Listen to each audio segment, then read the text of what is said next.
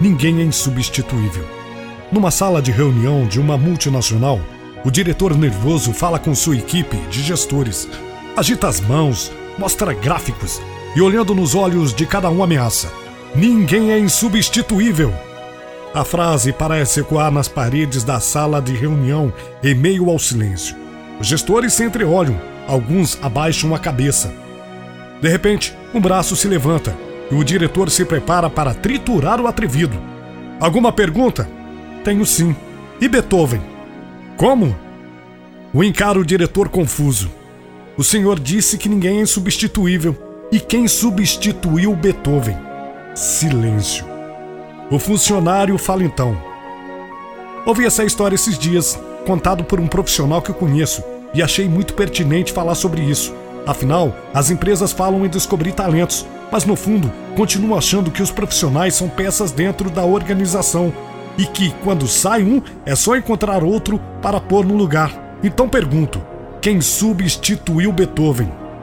Tom Jobim? Ayrton Senna? Gandhi? Frank Sinatra? Garrincha? Santos Dumont? Monteiro Lobato? Elvis Presley? Paulo Altran? Jorge Amado? Pelé?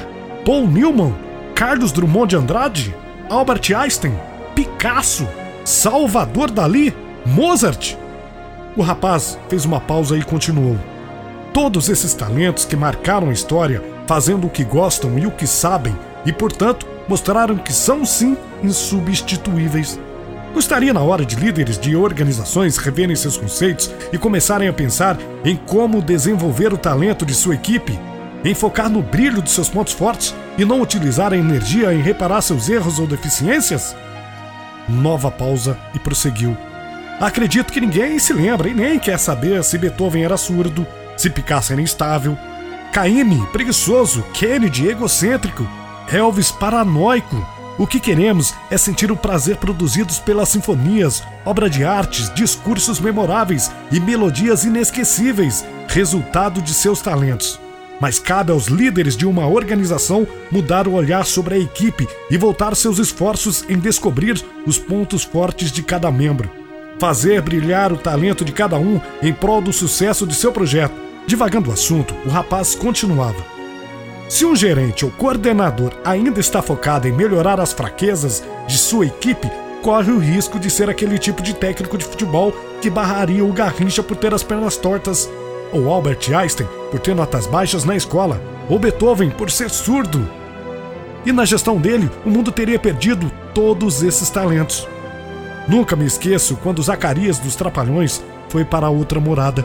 Dedé, ao iniciar o programa seguinte, entrou em cena e falou mais ou menos assim: Estamos todos muito tristes com a partida de nosso irmão Zacarias.